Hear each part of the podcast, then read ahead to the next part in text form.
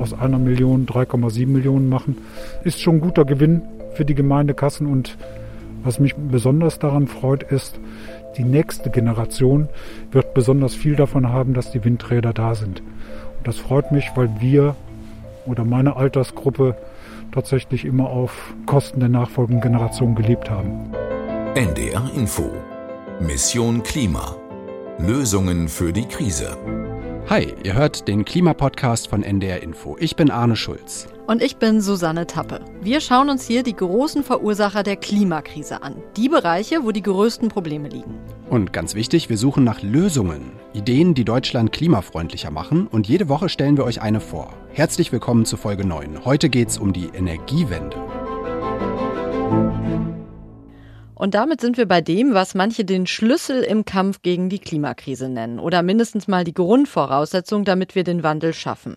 Zwei Folgen haben wir euch zur Energiewende vorbereitet, diese und übernächste Woche. Und wir beginnen heute in einem Dorf, das die Energiewende, die wir ja in ganz Deutschland brauchen, bei sich schon ziemlich weit vorangetrieben hat. Ja, und äh, Verena von Ondaza hat dieses Dorf für uns besucht und jetzt ist sie bei uns. Hi Verena. Hallo. Was hören wir rauschen im Hintergrund? Wo warst du? Ja, ich war im Flecken Steierberg. Flecken, das ist noch so eine Bezeichnung aus dem Mittelalter für Gemeinden, die kein Stadtrecht hatten, weil sie zu klein waren. Und auch heute ist Steierberg eine kleine Gemeinde. Etwas mehr als 5000 Menschen leben da. Das ist in Niedersachsen. Und das, was ihr da hört, das ist die alte Wassermühle im Ortskern. Denn mitten durch den Ort Steierberg, da fließt ein Bach, die große Aue.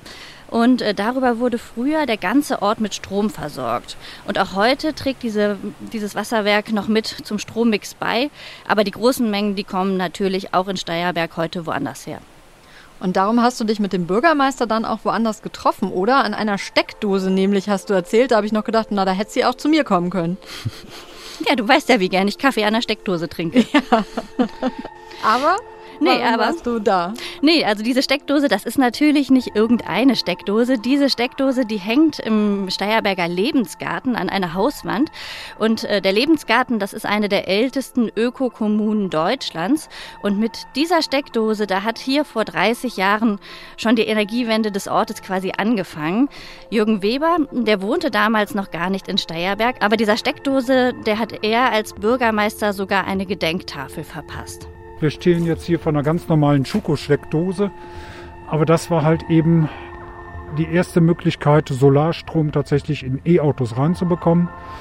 Und äh, seit 1990 kann man hier tatsächlich elektrisch Auto fahren. Ja, also wer nicht regelmäßig in den Baumarkt geht, Schuko, das ist eigentlich eine ganz normale Haushaltssteckdose, die wir alle irgendwo zu Hause wahrscheinlich haben. Und ähm, damals, das sieht man auf einem Foto, das direkt daneben montiert ist, da war die Dose direkt an ein einziges Solarmodul angeschlossen. Also praktisch so ein bisschen die erste und vielleicht kleinste Solarfreiflächenanlage. Und äh, sie hat damals äh, zunächst mal ein ziemlich kleines grünes Auto geladen. Den grünen Frosch haben sie den damals genannt. und mit diesem sehr kleinen Kleinwagen, da konnte man ähm, damals mit viel, viel Glück in die nächstgrößere Stadt nach Nienburg, das sind hin und zurück so 40 Kilometer fahren. Ja, und dieses eine Modul, was sie damals benutzt haben, um den kleinen Frosch zu laden, das gibt es noch. Das liegt jetzt auf dem Dach gegenüber mit ganz vielen anderen und lädt in Steierberg jetzt einen ganzen Fuhrpark von Elektroautos. Hier oben die erste Reihe. Das ist die Reihe, die seit 1990 da auf den Dächern liegt. Also seit über 30 Jahren arbeiten diese Solarmodule und liefern hier Strom für das Carsharing-Modell. Und zurzeit sind halt von der Zoe über Model S von Tesla, was man hier tatsächlich auch im Carsharing nutzen kann. Ja, also dieses Carsharing-Projekt von damals, das ist ziemlich gewachsen. 80 Leute nutzen das inzwischen und die Hälfte von ihnen hat inzwischen tatsächlich kein eigenes Auto mehr. Ja, auf jeden Fall eine ganz nette Geschichte, ne? Also auch ein schönes Symbol, was aus so kleinen Anfängen werden kann. Und äh, ja, auch wie das so aus dieser reinen Ökonische rausgewachsen ist, ne? Aber mhm. Steierberg ist ja für uns jetzt nicht nur deshalb interessant, sondern vor allem, weil da noch viel mehr Neues entsteht im Moment. Ähm, hören wir gleich mehr zu. Ist der Bürgermeister da so die treibende Kraft gewesen?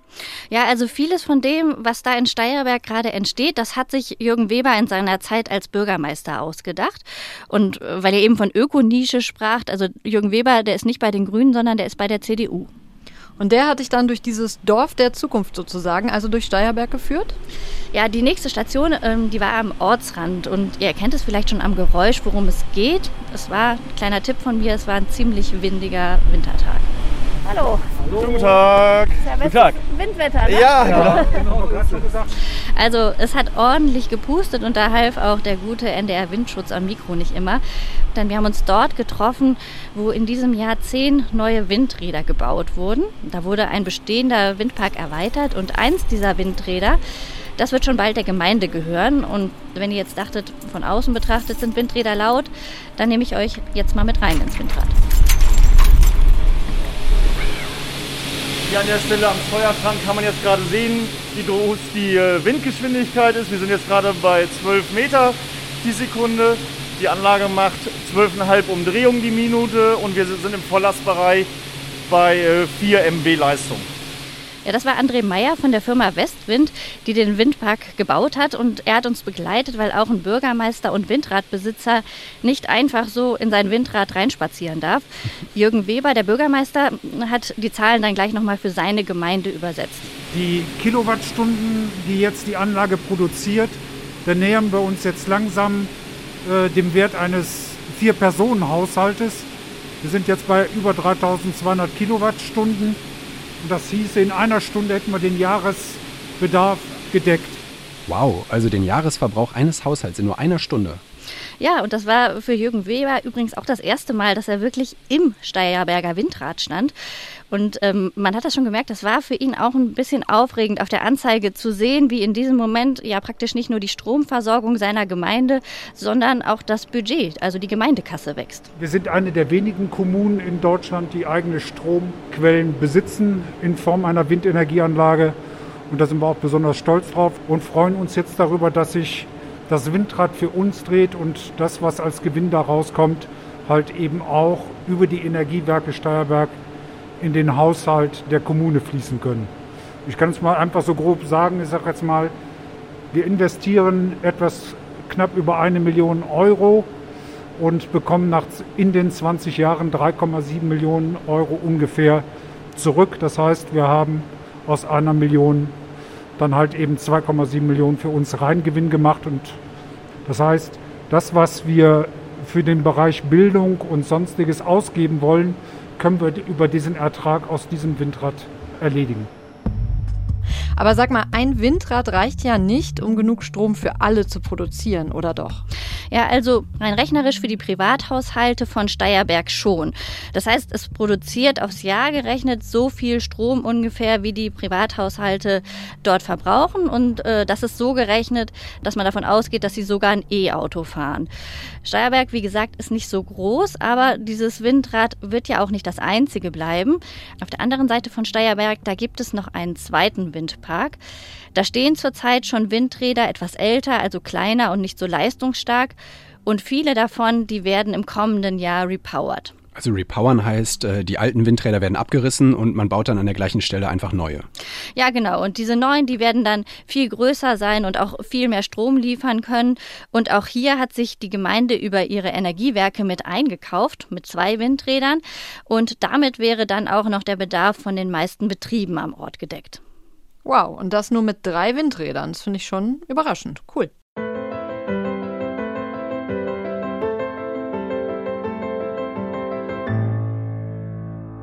Also Bürger und die meisten Betriebe, die werden dann versorgt.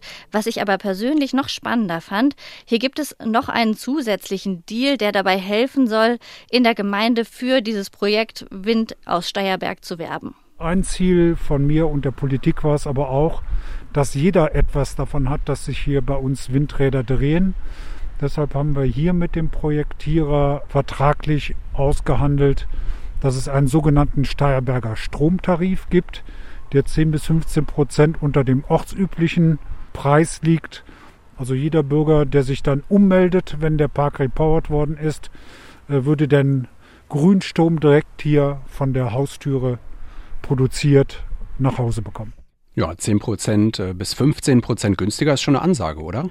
Mm, das fand ich auch. Aber Jürgen Weber hat mir erklärt, dass das äh, auch wirtschaftlich funktioniert, weil die Anlagen neu sind.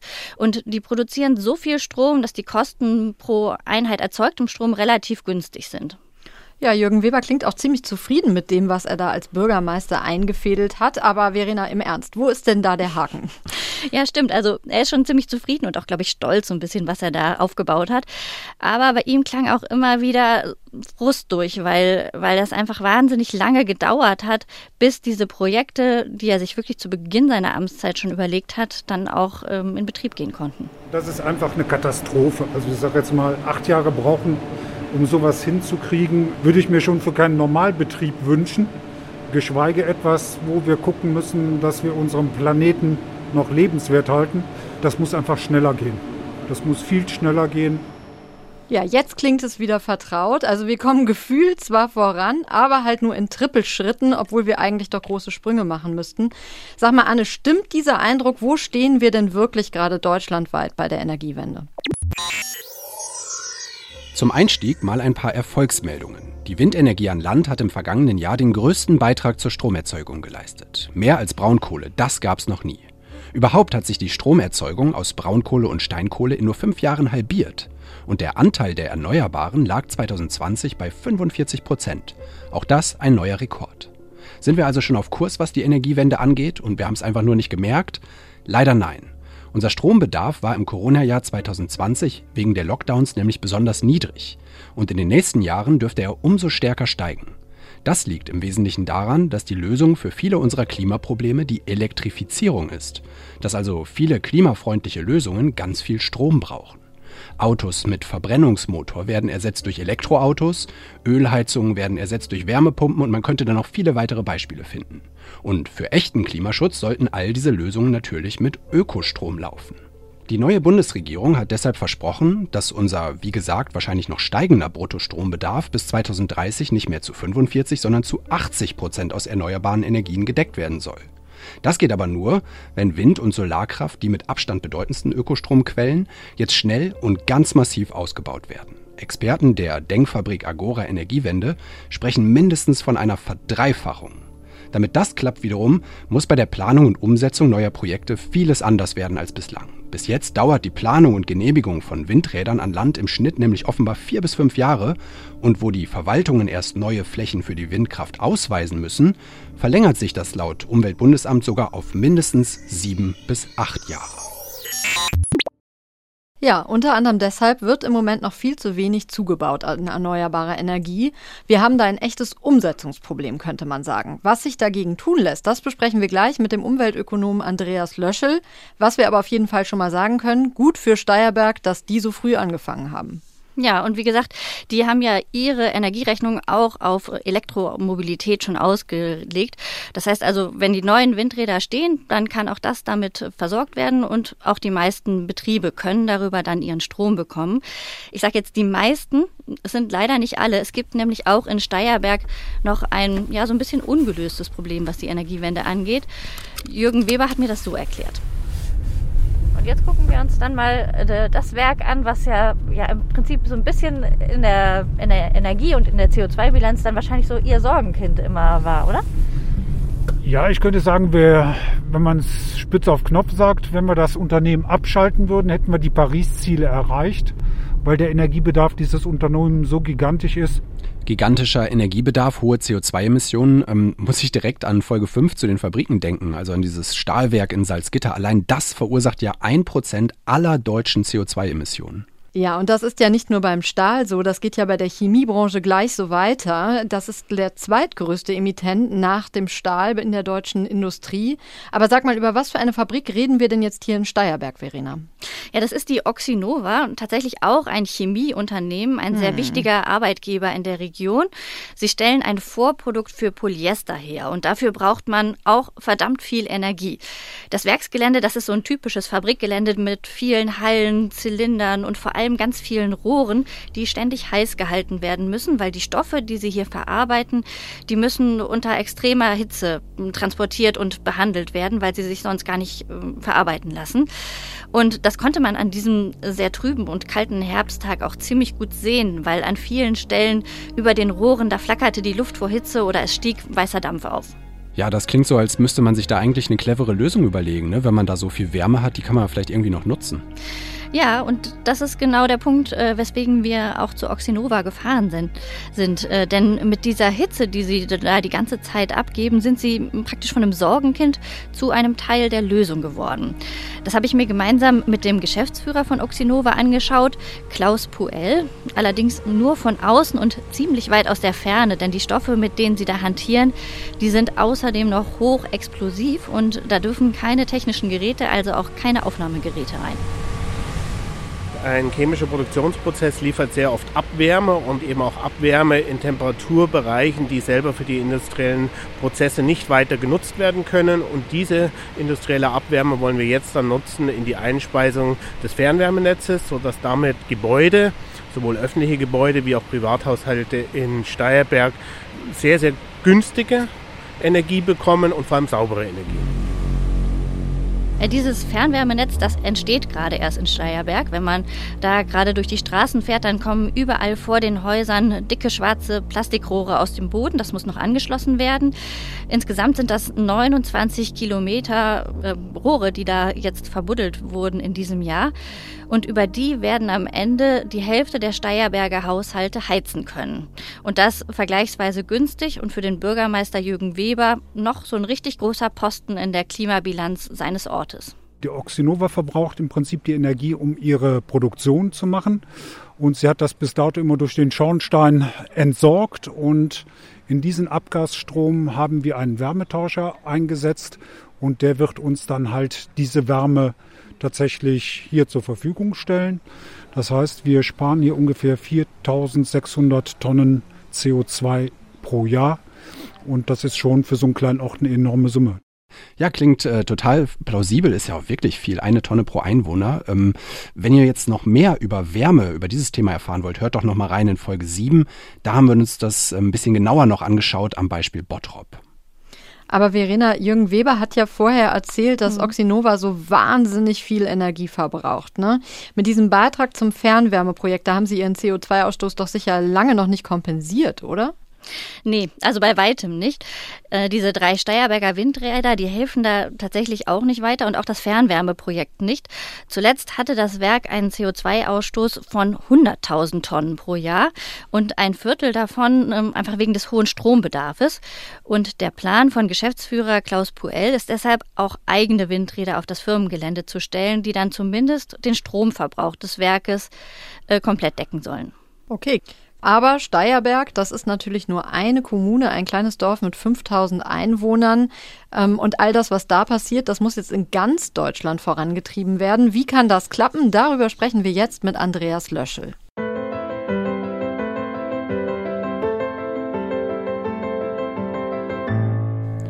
Andreas Löschel ist äh, Wirtschaftswissenschaftler und hat an der Ruhr-Uni Bochum den Lehrstuhl für Umwelt, Ressourcenökonomik und Nachhaltigkeit inne. Außerdem hat er schon an Berichten des Weltklimarats mitgearbeitet und er berät die Bundesregierung zur Energie der Zukunft. Hallo Herr Löschel, herzlichen Dank, dass Sie sich Zeit nehmen.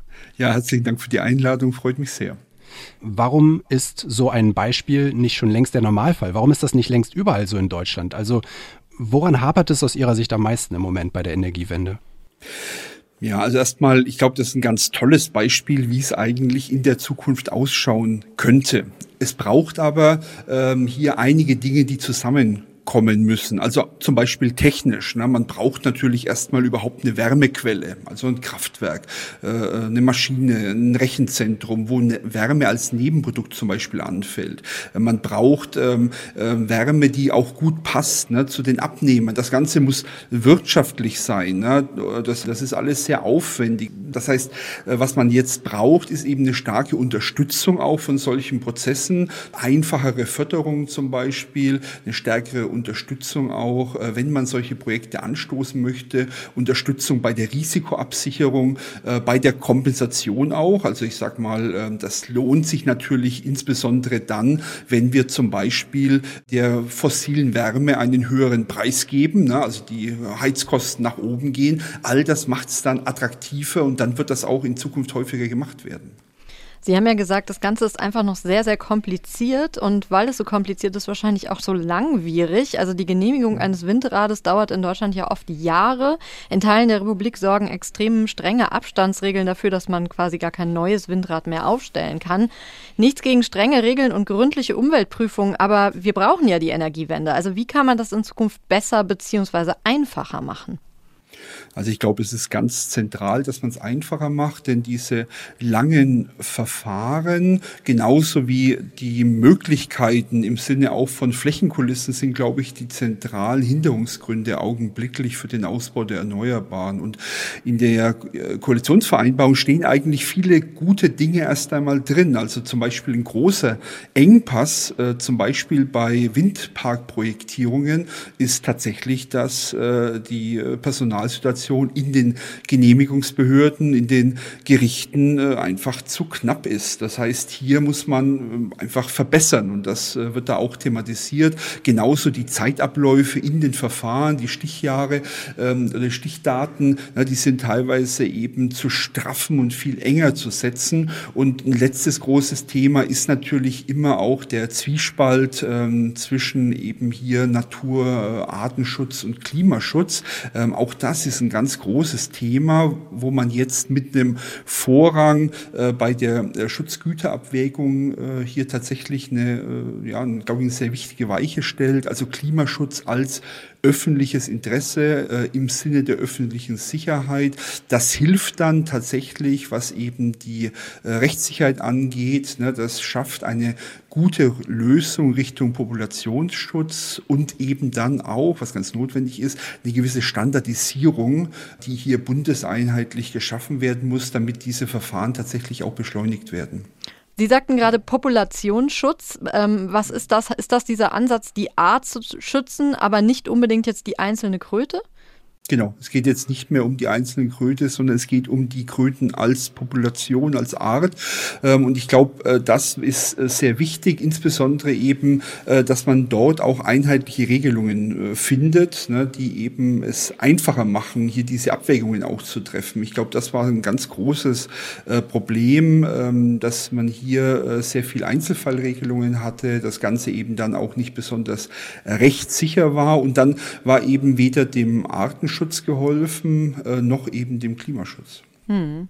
Okay, da gibt es also schon einige Ansätze. Wie ist das denn mit den Flächen in Deutschland? Also mal angenommen, wir würden alle Flächen nutzen, auf denen man theoretisch Windräder und Solaranlagen errichten könnte, also auch vor unseren Küsten, aber auch an Land. Wie viel Prozent des deutschen Strombedarfs, der ja in Zukunft noch steigen wird, weil wir ganz, ganz viele Dinge elektrifizieren, zum Beispiel das Autofahren, ließen sich denn dann mit Erneuerbaren decken? Ja, also die, äh, die Ansprüche, die werden ja wirklich stark ansteigen. Also wir gehen äh, jetzt schon davon aus, dass wir 2030 äh, deutlich mehr Strom brauchen als heute. Und das Ganze soll ja auch 2030 schon hauptsächlich aus Erneuerbaren kommen. Das heißt, das ist alles sehr, sehr ambitioniert. Wir müssen eigentlich unsere komplette Stromerzeugung, die wir heute haben, schon mal erneuerbar bereitstellen in 2030. Und wenn wir das hinbekommen bis 2030, was dann nötig sein sein wird, ist, dass wir eben ähm, an der Effizienz schrauben, ne, dass wir eben tatsächlich auch den, den Strombedarf äh, niedrig halten und es wird dann auch äh, mehr äh, Importe geben ähm, aus dem Ausland, insbesondere dann eben nicht Elektrifizierung, sondern indirekte Elektrifizierung äh, über Wasserstoff oder synthetische Kraftstoffe, die dann eben einen Teil unseres Bedarfs decken werden. Aber ich habe Sie schon so verstanden, dass es jetzt auch nicht ganz leicht wird, in Deutschland äh, die 100% Ökostrom zu erreichen. Da könnte man jetzt ja sagen, so wie das manche machen, dann machen wir halt noch diese Mini-Atomkraftwerke dazu. Ähm, da sind Sie aber nicht so für? Na, ich glaube, das macht erstmal für uns äh, keinen Sinn. Und zwar deswegen, weil äh, diese Mini-Atomkraftwerke, äh, die, die sind ja noch ganz weit weg augenblicklich. Also wenn man sich anschaut, wie ist da die technische Entwicklung, ähm, dann wird das sicher noch zehn Jahre brauchen und es sind ganz viele Unsicherheiten damit verbunden. Also wir wissen nicht, äh, was das kosten wird. Äh, die Erfahrung ist, es wird immer sehr, sehr viel teurer, auch in der Atomkraft, als man das sich eigentlich gedacht hat. Und auch die Schnelligkeit. Ne? Wir, wir sind eigentlich, ähm, immer die Erfahrung ist eher, dass es länger dauert, als wir gedacht haben. Also da sehe ich jetzt ehrlich gesagt für die nächsten Jahre überhaupt keine Option drin. Wenn wir jetzt alles konsequent angehen, glauben Sie denn tatsächlich, dass wir eine Chance haben, dann auch ähm, jetzt die Klimaziele, die wir uns gesetzt haben, ähm, tatsächlich irgendwie zu erreichen bis 2030? Ja, ich glaube, das wird die ganz große Herausforderung, weil tatsächlich, wir haben das, wir versuchen das jetzt gerade mal unter Optimalbedingungen äh, zu machen. Man muss aber sagen, all diese Ziele, die hier formuliert werden, die sind sozusagen am oberen Rand des Denkbaren. Ja, das gilt ähm, jetzt äh, für das Personal, das gilt aber natürlich auch äh, für die Handwerker, die es brauchen wird, ne? 15 Gigawatt PV-Anlagen zu installieren jedes Jahr. Ne? All das ist bisher noch nicht da gewesen äh, und in der Beziehung muss man da schon sehr skeptisch sein. Ich sage mal, äh, Genehmigungsverfahren ähm, von Leitungen sind heute in der Regel Zeiträume von, von, von zehn Jahren üblich. Ja, und äh, wenn Sie das halbieren könnten auf fünf Jahre oder die großen Gleichstromtrassen, die wir brauchen, wenn Sie da auf acht bis zehn Jahre kommen, äh, dann wären Sie wirklich sehr, sehr schnell. Das ist aber dann nicht nur eine Frage der Gesetzgebung aus meiner Sicht, sondern eben auch eine Frage der politischen Unterstützung, also diese Dinge auch in der Konsequenz dann auch durchsetzen zu wollen und natürlich auch äh, der Akzeptanz in der Bevölkerung, was dann äh, eben auch relevant sein wird für den Ausbau der Erneuerbaren und für die Netze, denn all, all diese Widerstände, die sind ja hier äh, bisher äh, auch wichtig gewesen und die werden nicht sofort weggehen. Ja, Sie sprechen das gerade an. Ähm, verspargelte Landschaften, ich zitiere jetzt mal, die gefallen ja nicht jedem. Also Sie sprachen gerade schon die ähm, Bürgerakzeptanz an und tatsächlich gibt es ja oft Bürgerproteste, wenn es um die Genehmigung von Windrädern oder Überlandleitungen geht. Das verlängert dann auch die Verfahren. Was kann man denn tun, um die Menschen von der Energiewende zu überzeugen? Also was raten Sie zum Beispiel Bürgermeistern, wie sie die Bürger mitnehmen sollen? Sie haben ja angefangen mit einem sehr schönen Beispiel, dem Ort Steierberg in Niedersachsen. Und wenn Sie sich das anschauen, was dort gemacht wird, dann sehen Sie, es gibt hier tatsächlich ganz viele Ehrenamtliche im Aufsichtsrat, im Vorstand, bei der Umsetzung äh, dieser Maßnahmen. Und das ist einer der Schlüssel. Das heißt, die Leute mitnehmen in diesen Projekten. Ähm, das heißt, hier zu werben für äh, Bürgerenergieprojekte, zu zeigen, dass das lokale Vorteile hat, ne? dass man eben eben hier äh, Geld einsparen kann, dass man einen Mehrwert schaffen kann für die Gemeinde, um hier den Einzelnen mitzunehmen. Äh, ich glaube, das ist ganz, ganz wichtig, frühzeitig die Bürger beteiligen, aber auch dann, und da gibt es jetzt auch eine Neuregelung, äh, stärke die Kommunen beteiligen, ja, eben durch, also aus den Gewinnen für PV-Freiflächen, für Windanlagen, die man dann kommunal auch nutzen kann. All das, glaube ich, schafft hier äh, mehr Akzeptanz. Aber ich glaube, es braucht eben mehr. Es braucht äh, sozusagen eine, eine aktive Teilhabe der Bürger und da spielen die Kommunen natürlich eine sehr große Rolle. Also es geht Ihnen nicht nur darum, dass äh, die Bürger und die Kommunen da auch finanziell profitieren und dadurch eine Teilhabe haben, wenn man so will, sondern Sie sagen aktive Teilhabe. Wie kann die denn noch aussehen? Ja, wir haben ja gesehen, es ähm, gibt hier dann tatsächlich viele Projekte, die sich bilden, also äh, hier Energiegenossenschaften zum Beispiel, aber auch ähm, äh, Mieterstromprojekte, Quartiersprojekte, die hier äh, sich formen. Da geht es einmal dann natürlich darum, den gesetzgeberischen Rahmen zu schaffen, ne, dass diese Projekte überhaupt möglich werden, äh, administrativ und eben auch diese Vorzüge hebbar werden. Na, aber es gibt, geht eben auch darum, dann ähm, äh, hier auch für die Kommune die entsprechende Infrastruktur zu stellen, ja, äh, das Know-how mit reinzugeben, ähm, denn das sind unglaublich schwierige, aufwendige Prozesse, ne, wo ja dann äh, Leute äh, hier ehrenamtlich äh, häufig sich engagieren und jetzt nach Förderungen schauen müssen auf EU-Ebene, auf, auf Landesebene, auf Bundesebene. Also all das, das kann so, glaube ich, jetzt nicht geschaffen werden, wenn man hier nicht den, den Rahmen auch stellt auf Seiten der Kommunen. Und sind Sie denn jetzt, Sie haben gerade gesagt, wir kratzen jetzt immer so am Rand des Machbaren. Sind Sie denn noch optimistisch, dass wir das schaffen bis 2030? Also ich bin sehr optimistisch, dass wir es schaffen, aber ähm, das wird, wird wirklich schwierig sein. Es muss alles eigentlich miteinander äh, zusammenwirken und ineinander greifen. Und deswegen ist es eben so wichtig, dass jetzt nicht nur die Politik sich äh, hinter diese Ziele der Klimaneutralität steht, sondern dass auch die Bürger sich bewusst machen, was Klimaschutz und was Klimaneutralität eigentlich bedeutet. Ne? Das heißt, wenn man das möchte, und der Bundestagswahlkampf wurde ja in der Form geführt und es gab eine breite Unterstützung tatsächlich für die verschärften Zielsetzungen, dann muss jetzt auch klar sein, dass es hier eine breite Unterstützung braucht in der Umsetzung. Und es kann eben dann nicht sein, ne, dass man überall auf die, äh, die eigenen Vorteile äh, schaut und eben sagt, äh, ja, wir sind für Klimaschutz, aber eben nicht bei uns. Herr Löschel, vielen Dank für das Gespräch. Ja, ganz herzlichen Dank.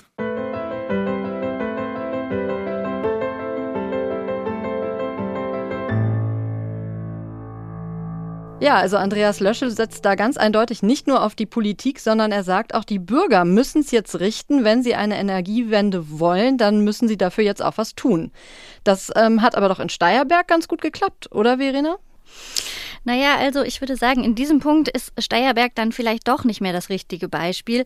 Ich habe den Bürgermeister Ende November begleitet. Da waren all die Projekte ja fast fertig. Das Windrad kurz vor der Übergabe, die Fernwärme kurz vorm Anschließen. Aber für Jürgen Weber war das tatsächlich sein letzter Arbeitstag im Amt als Bürgermeister. Er ist in diesem Sommer nämlich abgewählt worden und das mit einer ziemlich deutlichen Mehrheit. Rund 64 Prozent haben für seinen Nachfolger Markus Meyer gestimmt. Okay, und äh, irgendwie, was heißt das jetzt für diese ganzen Projekte von denen? Ja, also das habe ich Markus Meyer natürlich auch persönlich gefragt. Der ist als parteiloser Kandidat angetreten und der hat mir gesagt, dass er diese Projekte natürlich weiterführen will.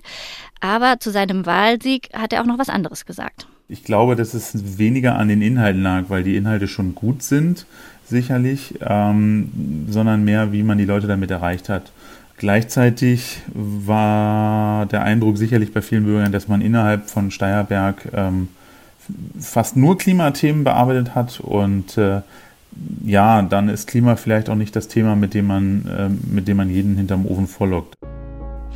Ja, und auch Jürgen Weber hat mir gesagt, dass er die Wahl auch als eine Art Klimawahl empfunden hat. Und ich muss sagen, das hat mich schon auch so ein bisschen nachdenklich gemacht. Mhm. Vielleicht hat er einfach das Pech gehabt, dass die Wahl jetzt war, bevor die Leute im Portemonnaie die Erfolge dieser Klimaprojekte spüren konnten, äh, weil für sie dann ja Heizen und Strom am Ende günstiger werden wird. Vielleicht hat er sie aber auch so ein bisschen überrumpelt, weil er das Thema Klima auch wirklich versucht hat, über alle Bereiche der Gemeinde zu etablieren. Zum Beispiel hat er das in der Kita auch als Bildungsschwerpunkt angeordnet oder hat sehr, sehr strenge Vorgaben, Energiesparvorgaben für Neubauten gemacht. Also das sind alles Dinge, die fürs Klima mit Sicherheit wichtig und richtig sind, aber es sind Dinge, die weit ins Private reinreichen. Und vielleicht hat er damit das Thema für manche Leute im Ort einfach einen Schritt zu weit getrieben. Hm. Okay, aber ähm, wenn man jetzt nochmal einen Strich drunter macht, dann ist es alles in allem ja doch irgendwie noch positiv, finde ich. Ähm, erstmal diese ganzen Projekte, die sind ja am Start. Da hat der äh, Jürgen Weber schon viel erreicht und ähm, was ja auch positiv ist, sein Nachfolger, der sagt ja, wir werden das schon weiterführen. Ne? Ja, das stimmt. Und die Energiebilanz des Ortes, die ist ja jetzt gesetzt für die nächsten Jahre. Verena, vielen Dank für diesen Einblick. Gerne. Und damit sind wir am Ende dieser Folge. Ihr könnt alle unsere Folgen nachhören, zum Beispiel in der ARD Audiothek. Ihr könnt uns auch schreiben an klima.ndr.de und ihr könnt euch noch viele weitere Hintergrundinformationen zur Klimakrise holen, und zwar auf unserer Internetseite. Die Adresse lautet da ndr.de-klimawandel. Und dann könnt ihr uns natürlich auch übernächste Woche wieder zuhören. Dann geht es hier um die Solarbranche, die nach Jahren der Krise gerade richtig durchstartet in Deutschland. Bis dahin macht's gut, bleibt gesund und bis zum nächsten Mal. Ciao. Mission Klima. Lösungen für die Krise. Ein Podcast von NDR Info.